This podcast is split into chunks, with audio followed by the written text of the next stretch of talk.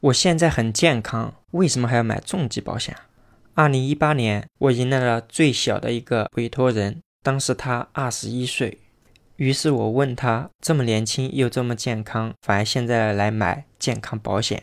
他说他最近在学习投资理财，其中有一堂课说到了帆船图。大海行船，如果没有救生装备，遇到大风大浪翻船了，那就完蛋了。而且他说。他和他爷爷奶奶一起生活，再过几年，他肯定是家里的顶梁柱了。思前想后，还是早一点把保险给买上。就像我这位委托人所说的，大海航船如果没有救生装备，那肯定是不行的。还有就是我们平时开车，肯定都会有一个备胎放在我们的后备箱。这就像我们的保险，没事的时候大家都不觉得怎么样，但有事儿的时候没有，还真的不行了，会出大问题啊。首先，我想和大家说的是，重疾险它不是我们想买就能买的。在我们买保险的时候，保险公司会向我们询问一些健康告知的问题，一般情况下会涉及到我们最近两年的体检是不是有异常情况，最近两年是否有医院的门诊就诊情况，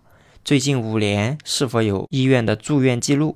那如果咱们要买的额度比较高，就比如百八十万，保险公司还会要求我们做更全面的检查，这就可能难倒了很多人了。而一般情况，像我们平时去体检、血象检查或者是生化检查，有一些箭头，或者是不该长却长了的结节、肿块、囊肿，这些都有可能影响我们买到重疾保险。过程中，我们发现确实也有很多人因为我们身体的健康状况买不到保险。或者是条件承保，这个条件承保的意思是跟我们正常买保险相比啊，它是要求我们对相应的责任除外以后才能保我们，或者是我们比别人买保险要得多加一些钱。还有一种情况叫延期，它是指我们买保险这个人啊，现在有一些身体健康情况，等以后如果这个问题已经明确了，或者是已经康复了，到时候才能再来买这份保险。所以你看，这个重疾保险啊，它就是需要我们在真正健康的时候才能买得到啊。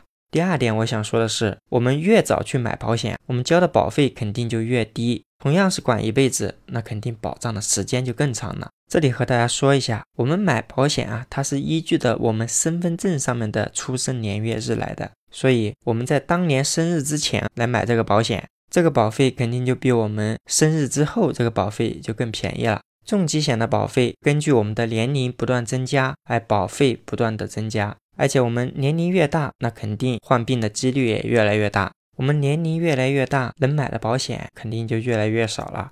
一般情况来看，六十岁以上几乎很少会有可以买的重疾保险。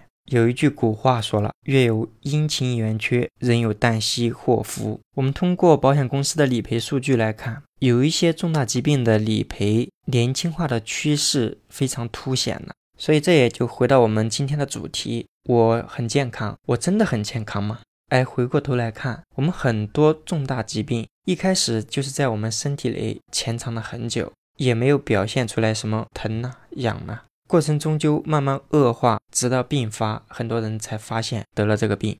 我们都说患病是不幸的，哎，出现问题了，没有保险理赔，这应该是更不幸的。我们现在很健康，那正是因为我们现在的未雨绸缪。当自己或者是家人出现了这种突如其来的变故时，我们才能更加从容。总而言之，我们年轻与否，健康与否，我们买重大疾病保险，在健康风险来临的时候。可以为我们自己准备一笔现金流，也为家庭里减轻了这个经济负担呢。同时，我们买足额的重大疾病保险，也为我们在疾病面前保留了一份生命的尊严。我们这期话题就分享到这里。如果您觉得我的节目对你有用，欢迎大家订阅、分享、评论本专辑。